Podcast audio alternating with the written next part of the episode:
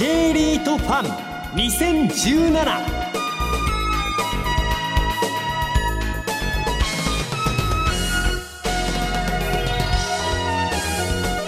この番組は1月28日に東京証券取引所で開催した J リートファンの J リート IR プレゼンの模様をダイジェストでお送りします。この時間は東京経済圏を中心にオフィスとレジデンス複合型の J リート。証券コード8956プレミア投資法人 IR プレゼンです。プレミア投資法人の IR 活動の一環としてお送りします。証券コード8956プレミア投資法人 IR プレゼンです。えプレミアリートアドバイザーズ株式会社。代表取締役社長奥田貴弘さんです。どうぞ大きな拍手でお迎えください。それでは奥田社長どうぞよろしくお願いいたします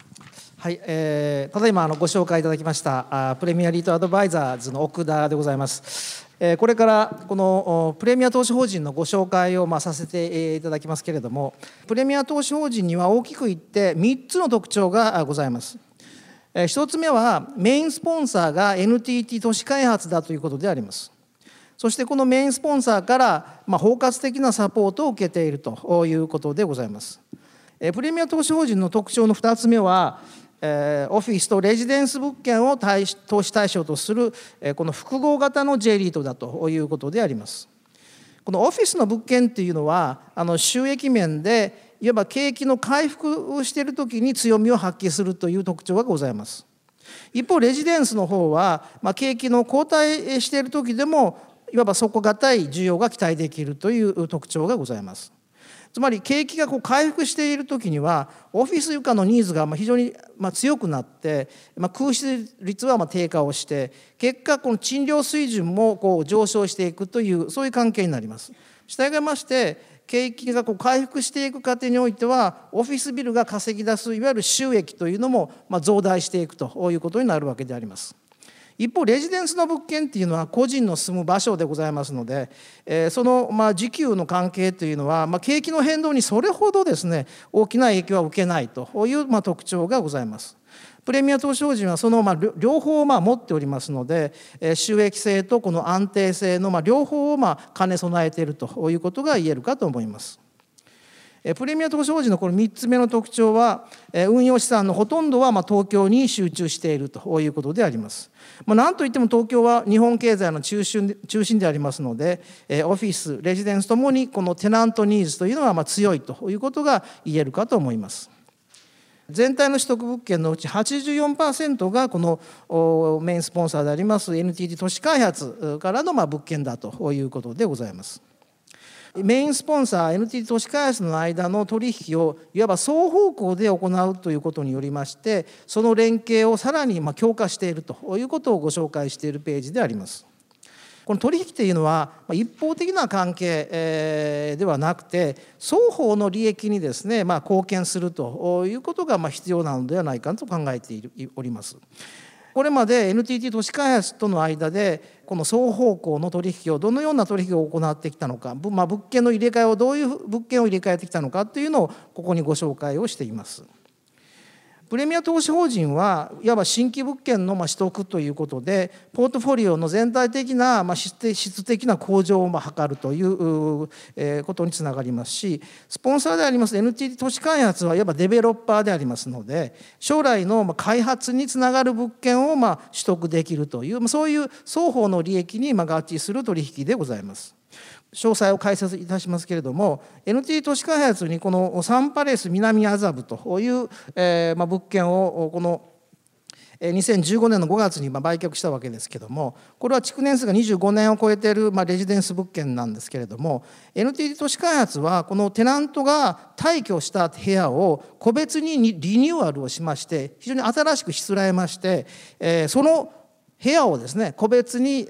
分譲すると。いうビジネスをですね始めたわけであります。この、まあ、販売状況も、まあ、好調だというふうに聞いておりますのでマンションのビジネス再販ビジネスを展開する計画だと聞いております。このようにこの双方向の取引を通じまして今後ともスポンサーとの連携がですねさらに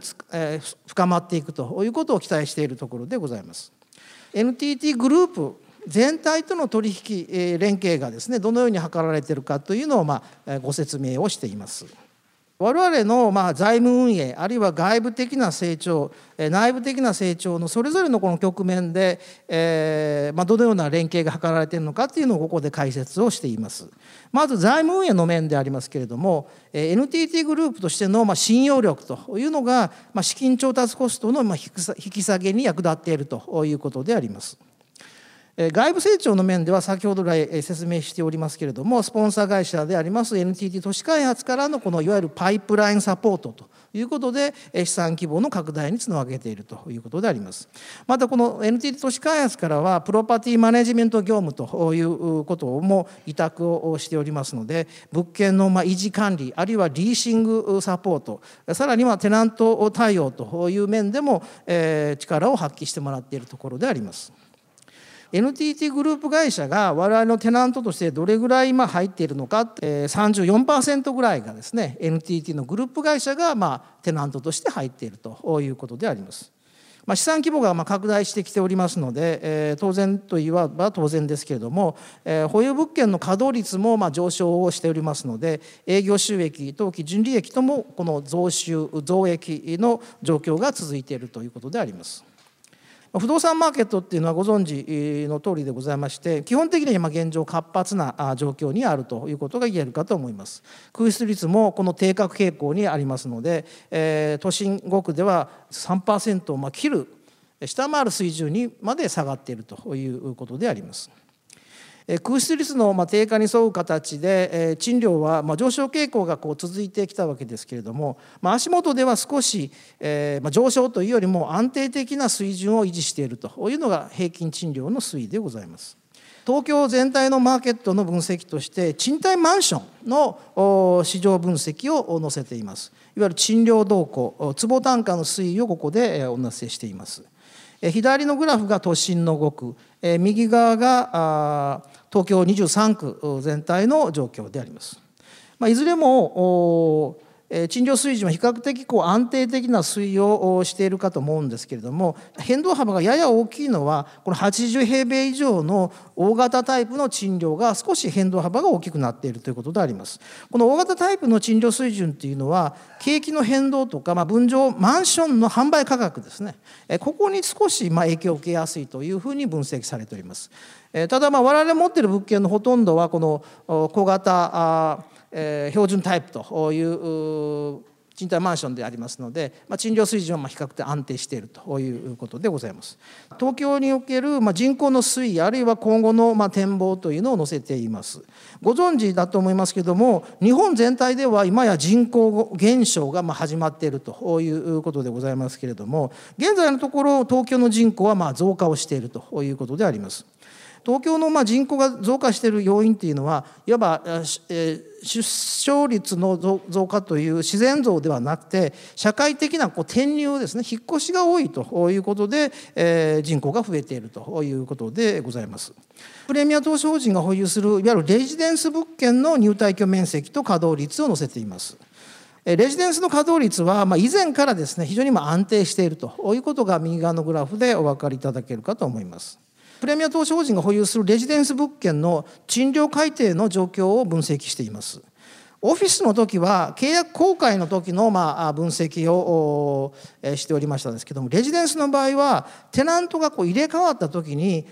前のテナントの賃料と比較してどのような条件で契約新たに契約できたのかというのをまあ分析をしています。オフィスと同じようにですねやはり、え増額の方が少しま増えているということであります。ここからはいわゆる財務の状況をご説明をしています。プレミア投資法人の持っている有利子負債いわゆる借金ですねこの分析をしておりまして平均の金利あるいは借金のこの残損年数の推移というのをここでお載せしています。まあ、いわばマーケット全体として金融緩和がまあ今あ何ですかね続いているということで、まあ、その金融緩和の恩恵を受けるような形で平均金利というのも着実にまあ低下しているということであります。えー、平均的に借金があと何年、えーまあ、借り換えまで残っているのかというのを分析した数字でありまして直近の28期末では3.4年ということで毎期、え、着実にこれもま長期化ができていると、まあ、財務の安定につなげているということであります。LTV の推移でありまして24期には55%というと高かったわけですけども今や46%台ということで、まあ、50%をかなり下回る水準までこの LTV 負債の水準がですね下がってきているということであります。先ほど NTT グループの信用力が財務運営にこういう影響を与えているというふうにご説明しましたですけども NTT グループ本体が持っている子会社金融会社からも直接的な資金調達も行っているということでございます。2015年の7月に JCR という格付け機関から WA 格の格付けを取得することができました。格付けが向上すると資金調達の条件っていうのが良くなるということは当然でありますけども実は WA 格の格付けはさらに大きな意味を持っております。今現在日銀がいわば大胆なこの金融緩和政策というのをまあ遂行中でありますけれどもその政策の中には J リート銘柄を市場から継続的に買い入れるという政策も含まれております。年間900億円っていうのがまあ上限になっておりますけれどもその日銀がマーケットが買い入れする J リートの銘柄は WA 格以上でないといけないというまあルールの下で日銀が買っておりますのでプレミア投資法人もこのの日銀の買い入れ対象に含まれたということでございます。投資口価格と分配金の状況をま解説したページであります。これは2014年の8月期をまあ100として、いわゆる指数化したグラフでありますけども最近ですねこのプレミア投資法人のま価格の推移というのはこのリート指数あるいはトピックスに対して上回っているというまあ状況がまあ続いているということであります。分配金の額、まあ、半期ごとに半期って言います6か月ごとにお支払いしています分配金の額と分配金利回りというのをお示しをしています。分配金利回りというのは1年間に受け取る分配金というのを投資口価格で割り算する形で算出しておりますけども分配金が大きくなればこの利回りは上がるわけですけども逆に投資口価格株価自体がですね上がるとこの利回りは下がると、まあ、そういうまあ関係にあるということであります。現状はまあ3.7%程度の利回りが確保できるというまあそういう銘柄に今なっているということであります。リートの中のリートのこれからのま中長期的なこの戦略をまあ考える時にま重要となってくるのは外部成長内部成長財務運営というこの3つのいわば側面からま検証を加えていくということだと思っております。外部成長というのはいかに資産規模を増やしていくかということ内部成長というのは保有物件の収益力をいかに高めていくかということ財務運営というのはいかにコストを抑えながら資金調達を行っていくかというそういう観点でございます。いずれもこの J リートをはじめとするこの不動産業界にとってはいわば追い風がま吹いているというのが今のマーケット環境だというふうに言えるかと思います。ただこの外部成長のマーケット環境について注意が必要なのは物件の取得競争が非常に過熱しているということでございまして値段がどんどん上がってしまっているということでありましてこういう時はやはりスポンサーとの連携がうまくできているリートかどうかっていうのがやっぱり非常にまあ重要なポイントになってくるのではないかというふうに考えております。経営目標ということで、え3つ挙げております。経営目標の1つ目は着実な資産拡大資産規模を拡大していくということであります。2つ目は分配金を維持向上させていくということそれから3つ目がこの財務のコントロールですねこれも推進していくとこの3つの目標というのをいわば同時並行的に実行していくというのが非常に重要なミッションだというふうに我々は考えております。ま、これらを実践することを通してこの中長期にわたって安定した運用というのがですね実現できるのではないかというふうに考えております。やはり競争力をま高める工事というのはやはり計画的に今行っていくということがまあ重要でありましてやはりこう毎期毎期予算の範囲内ではありますけれども計画的にですねこういう競争力を高める工事もま実施していきたいというふうに考えております。以上で私からの説明を終わりますけれどもプレミア投資法人に少しでもこの親しみをですね感じていただければ幸いかと思ってます。ああの関西弁をしゃべる社長のいるリートだなというふうにあの思い出していただければよろしいかと思います。ご清聴どうもありがとうございました。お話ありがとうございました、えー、資産規模の拡大っていうのはやっぱり今後の急務というか課題だと思いますがもうちょっと具体的な方針なものをお話しいただけるとありがたいんですが。はいまあ、今のところまあ2400億円を少し下回る水準までいわば資産規模が拡大してきたわけですけども実はですね J リート全体の平均をしますと約2700億円ぐらいが J リート全体の平均でありましてやはり我々の J リートプレミア投資法人はまだその平均点よりちょっと下回っておりますので、まあ、少なくとも平均点を超えていって、まあ、一つの大台の目安としては3000億円と。いうのをですね当面の目標として、拡大に取り組んでいきたいというのが今の、目標であります。そういう中でえー、と昨年末でございまして大阪の物件も取得されたように伺っておりますけども、えー、そうするとこのセミナーの中ではやはり東京集中ということも言われてましたけどもそのあたり今後の展開どのようにお考えでございましょうか？はいあの我々のそのプレミア投資法人の特徴として運用資産っていうのは基本的に東京経済圏に、まあ、あ集中投資をするっていうのはこれ基本原則です。従いましてこの基本原則は変えるつもりはありませんけれども実はあの、えー、資産規模の拡大いわゆる外部成長において非常に重要なのはスポンンサー会社との連携ということだというのを何回もご説明しましたんですけども実は NTT 都市開発という我々のスポンサー会社は全国に展開している不動産会社でありますのでそことの連携で物件を取得するという観点でいうと少しの部分は地方の物件も入ってくるというようなことで、まあ、運用方針として少し、え、地方の分も余裕を持っているということでありますけども基本的な考え方は東京中心だということに変更はないということであります。その意味ではやっぱりあのスポンサーさんとの密着密接な関係というのは重要視していた方がいいと見てよろしいですか？そうですねマーケットが非常に今ヒートアップしておりますのでいわばそのなんて例えば競争入札に参加するとですね非常に高い本当に目の玉が飛び出すぐらいの高いお金を上げないと買えないと。いうことでありますのでやっぱり分配金を安定的に維持していくためにはやっぱりあんまり高い物件を買ってしまうと後々やっぱり苦労するということもありますのでやはりスポンサーとの連携というのを軸にですね考えていきたいもちろんそれ以外のからのチャンネルもチャンスがあればもちろんトライしたいと思ってますけどもあまり高値で買うというのもどうかなと。いうのが今の心境でございます。テナントいいところたくさんお持ちですよね。そうですね、まあ、おかげさまで先ほどあの NTT グループ会社のテナント比率34%というふうに申し上げましたですけどもこれも実は NTT 都市開発がメインスポンサーになってから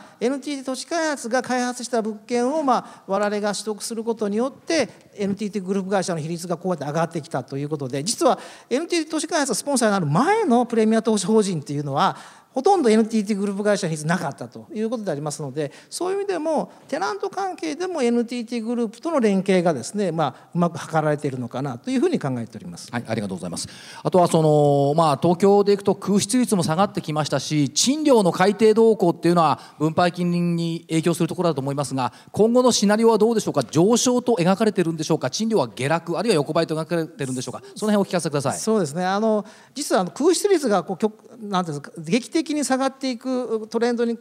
べますと賃料水準っていうのはそれほどですねこの比例する形にはなってないということでありましてもちろん下がるということではないですけどもぐんぐん賃料水準が上がるという状況でもないということでありましてこれ実はこのえ不動産のマーケットっていうのは経済全体のマーケットに少し遅れてこう、え動くというふうにいわば地高指数があるというふうによく言われてるんですけどもやはり今アベノミクスでこの日本経済がどれぐらいこう力強く成長していくのかっていうのがやっぱ不動産マーケットにとっても非常に大きな、まあ、今状況になってるというふうに思っておりまして、え、今のところ残念ながらぐんぐん賃料が上がるということではないと。ただ以前値下げ値下げという、まあ、非常に厳しい時代が実はあったわけですけどもその時代は終わって全体的に言いますと値上げの方が大きくなっていると。いうのが今の足元の状況でありますのでこのトレンドはま当面ですね続くんではないかなというふうに考えております。はい、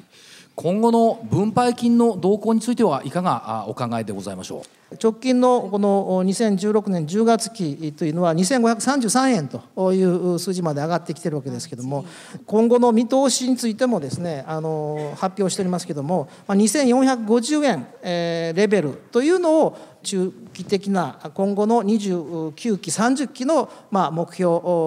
数値としてお示ししているということでありまして先ほど言いましたように賃料がどんどん上がるというところまでは言ってませんのでやはりこのレベル、まあ、2450円レベルというのをですね、まあ、安定的に確保していきたいというのが今の足元の状況でありましてただ外部成長的な基産規模が増える増やすことができればですねさらにその分が上乗せされるという、まあ、期待をしているということでございます。はい、あとはあの財務のところですけども有利子負債比率、まあ40%半ばということですけどもこの辺のコントロールについてももともとご専門だと思いますがいかがなお考えでございましょうか？あのやはり我々としてこのダブル A 格の格付けっていうのはやっぱり意識して運営したいなというふうに思ってましてやはりダブル A 格を取るためには50%は下回っていくっていうのがまあ一つの目安になっておりまして我々としてはこの40%台の半ばのこの 45%46% ぐらいの水準っていうのは非常に居心地のいいえー、まあ水準だというふうに考えておりましてこの水準は維持していきたいと。これをさらに下げるということではなくてこの水準は維持すると。で場合によれば機動的に、まあ、借金を持って物件を買い購入したりすると LTV は少し上がってしまうんですけどもその上がったた場合にはまた次のタイミングで例えば増資なんかを行うことによって LTV をまたコントロールしていくと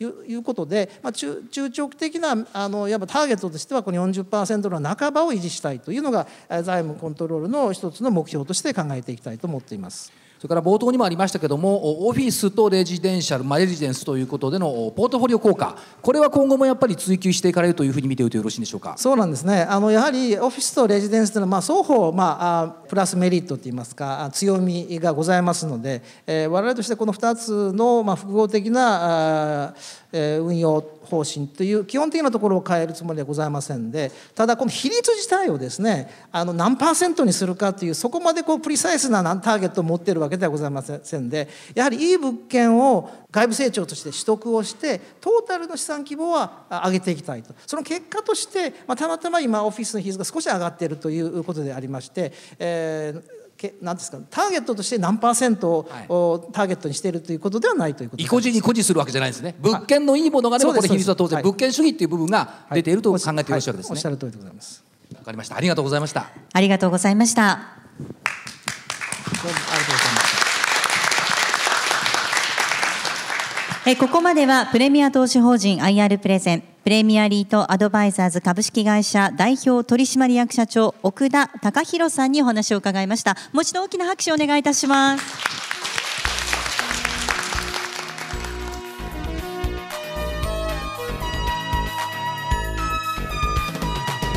この番組は証券コード8956プレミア投資法人の IR 活動の一環としてお送りしました。